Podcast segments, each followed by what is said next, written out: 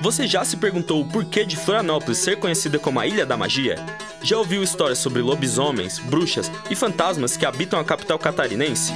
No Fragmentos da Ilha, eu, Lucas Campos, irei lhes levar em uma viagem pelo folclore manezinho. Nos encontramos nas quartas-feiras, às 3 horas, aqui na Rádio.UFSC.